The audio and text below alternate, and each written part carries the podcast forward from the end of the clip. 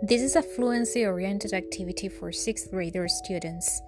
The idea is to encourage them to speak, to slow down the affective filter barrier they suffer when speaking, and to focus on fluency.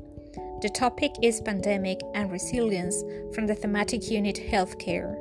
As I said before, conferences is quite similar to Skype and it is the suggested tool in Uruguay to work with during our classroom time.